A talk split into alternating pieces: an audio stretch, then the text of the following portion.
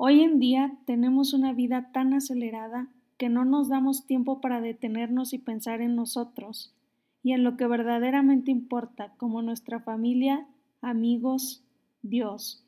Y estamos pensando en cosas superficiales y peor aún, caemos en la rutina y ya ni siquiera disfrutamos nada porque todo lo hacemos como robots. Así que, si quieres descansar de la rutina y detenerte a pensar, este es un podcast para ti.